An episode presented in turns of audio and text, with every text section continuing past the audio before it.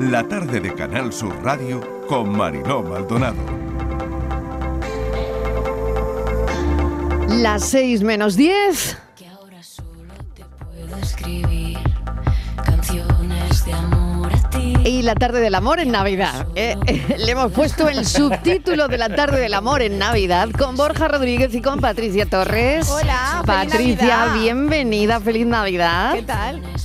Bueno, muy bien. Primera Navidad sin pareja, cinco pasos para manejar el duelo. A ver si el sexólogo, Anda- anda el psicólogo. temita, ¿eh? Vaya Anda el temita, temita. vaya temita. Vaya temita. Bueno, ¿cómo ponemos esto en pie, Patricia? Bueno, a ver. Marilo, a ver, la Navidad eh, es una época eh, del año llena de, bueno, de reencuentros, de tradiciones, de alegría, pero Sí. no todo es así, Marilo, porque No, eh, claro. para aquellos que han experimentado una ruptura reciente o la pérdida de una pareja, sin duda, Borja, eh, esta época puede convertirse en un reto emocional abrumador, ¿no?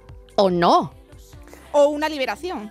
no lo sé. O una liberación, A ver, claro, que lo todo cuente depende Borja. siempre de- todo A ver, depende Borja. siempre de cómo ha sido la Sí. relación, que a lo mejor una liberación. Pero es cierto que el, el duelo por la ruptura en una Sí. relación, normalmente, pues bueno, cada persona lo vive de una manera y etapas que más o menos, o emociones, mejor dicho, me gusta llamarlas más emociones que atravesamos todas las personas, pues la ira, la negación, el enfado, la tristeza, la rabia, la, la ansiedad, tal, vale.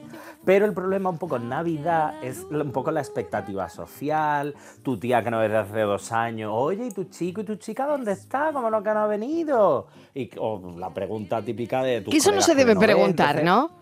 Borja, empecemos por ahí. empecemos por Si ahí. no ha que- venido, no, se eso. pregunta o qué.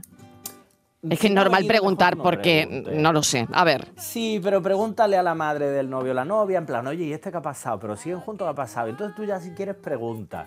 Pero eso de preguntar, si no está, mm, vamos a preguntarle a otro familiar antes de meternos en ningún berenjenal. Bien si dicho, acaso. bien dicho. Bueno, buen consejo, Claro, ¿no? y- No hay que hacer Claro, nunca la pregunta directa.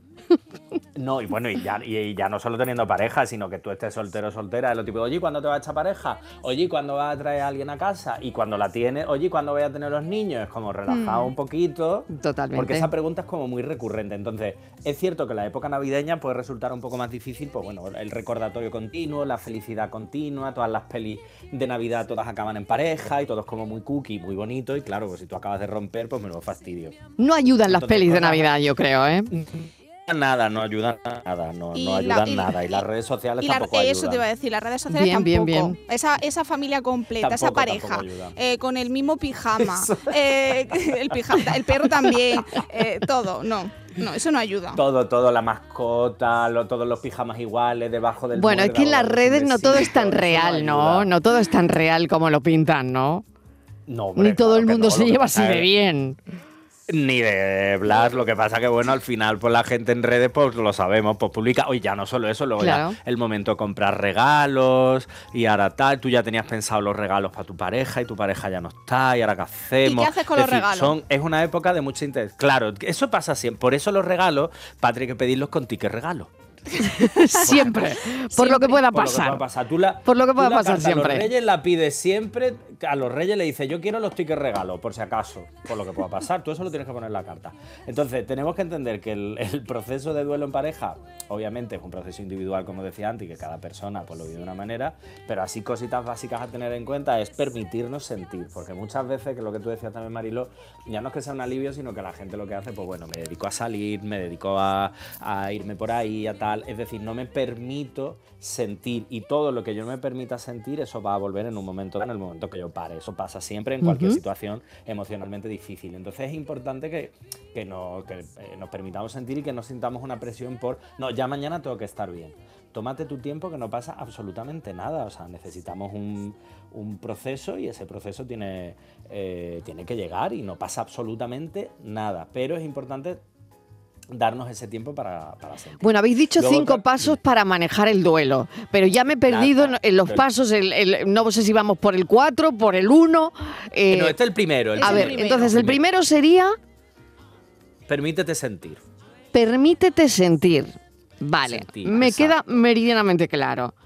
¿El segundo? Exacto. El Venga. segundo es buscar apoyo, es decir, Mm. tus amigos, eh, tu familia, eh, tus hobbies, es decir, el apoyo de gente cercana, que no, porque es verdad que como decíamos antes, una época muy difícil, entonces eh, ese duelo es más más ligero si puedes compartir esa carga emocional con, con tus allegados, con gente a la que quieres, eh, el apoyo, digamos, ¿no? social de, de tu entorno. Pues ya no, ya no hace falta que sean los amigos más íntimos, sino también ya sería un poco el, el paso 3 también, el hecho, o el, el punto 3, el hecho también de cuidarnos. Y cuidarnos, pues, por ejemplo, puede ser también hacer deporte y con la gente, por ejemplo, ¿no? Te imaginas que vamos al gimnasio o lo que sea, que esto es muy de, de las épocas navideñas, pues oye, ese rato de risa, ese rato de deporte con gente que no tiene por qué saber tu situación, pero la puedes Sí. compartir, puede venir muy bien también. El cuarto podría ser, y esto es importante aquí, establecer unos límites. Quiero decir, si yo me estoy regular y no estoy yo para salir para nada, pues decir, oye, mira, chicos, chicas, que yo no estoy para fiestas. Vale, no vale, yo me quiero detener en este punto. Sí, porque no todo el mundo Sí. te comprende, Mariló. Exactamente, yo me quiero detener en el punto nada. 4, porque la gente te llama, va a tu casa, que salgas, que salgas, que te vengas, que te vengas. Con la buena Y intención. con toda la buena intención del mundo. Pero no, no, no pero ayuda. no, estoy de acuerdo con Patricia, pero no. Eh, mm, no, no, ayudamos, no, no, no funciona, ayudamos, ¿no? No ayuda, no ayuda. Y bueno, y hay ciertas frases si alguien- típicas pero- también de, bueno, esto se quita con otra pareja, búscate a alguien por ahí. decir, Claro, claro, no claro. son las frases Claro, una mancha de mora con otra se Se quita. Uf, qué complicado Claro, eso. Un clavo saca nada. otro clavo. Uf. Nada, nada, Sí, nada. sí, sí. Eso de hecho es todo lo contrario a lo que hemos dicho antes, ¿no? De lo de permítete sentir, ¿no? La gente quiere que tú ya estés feliz, contento y ya te vaya toda la vida bien, ¿no? Entonces es importantísimo establecer este límite y sobre todo mm, marcarlo muy claramente y que la gente lo respete también. Oye, es mucho más fácil decir, oye, ¿te apetece hacer algo que vayamos a tu casa? No, mira, me apetece quedarme aquí, necesito estar solo, sola y ya está. Y recibir, aparte de, oye, pues me parece genial, os lo entiendo, un vale, pero si cambias de opinión o si necesitas cualquier cosa, estamos aquí y al día siguiente si esa persona no da señales, oye, ¿cómo vas? Estar en ese, en ese punto de cuidado, pero respetando el límite que te ha puesto la, la otra persona, porque además es que es súper importante a la hora de poder superar todo esto, porque como nos forcemos a superar, nos forcemos a estar bien, esto no funciona, al igual que tampoco funciona saltar de una pareja a otra, es decir, son cosas que, que no nos van a ayudar a ver y a sentir esas emociones que le van a ser las que nos van a permitir, digamos, entre comillas, como esta sanación de, del malestar que sentimos. Un minuto para el el punto último- 5. Para el punto Pues el 5, a ver. rapidísimo es enfocar tu energía en nuevas situaciones, es decir, en nuevas tradiciones y en nuevas situaciones, nuevos proyectos tuyos. Esto va un poco en relación a la de cuidarnos, es decir, esta etapa ya ha pasado, se ha terminado, es doloroso, hay que pasarlo, hay que sufrirlo, pero vamos a empezar a enfocar nuestros proyectos en nosotros hacia adelante. El pasado está ahí, lo podemos revisitar cuando queramos, pero lo importante es enfocar la energía en, en lo que está por venir y además, oye, que vamos a empezar el año en breve. Totalmente, Hay que claro. Un poquito de alegría. Un poquito de alegría, claro. Primera Navidad sin pareja, cinco pasos para manejar ese duelo. El primero sentir, el segundo buscar apoyo, el tercero cuidarnos, eh, hacer deporte. Bueno, mm, pensar, pero pensar bien, no me imagino que te referías a eso, Borja. El cuarto, límites, que respetemos los límites de esa persona, este de- para los demás. Y el quinto, energía, mucha energía para el futuro, ¿no? Y- e ir enfocando ese futuro.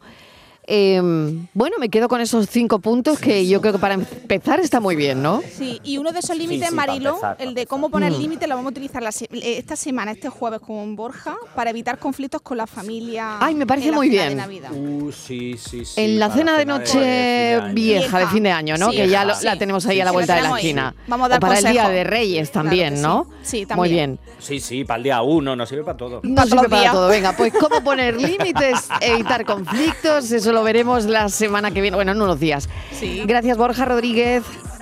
Gracias, Patricia. Gracias, A ti, un besito hasta Hasta ahora. ahora, hasta dentro de un momento, no os vayáis. El velo negro en un corrillo de mujeres. Coge el juguete con la diestra, no resiste y que tu padre no se entere. Hay que sobro valor y mucho corazón para dar pasos al frente.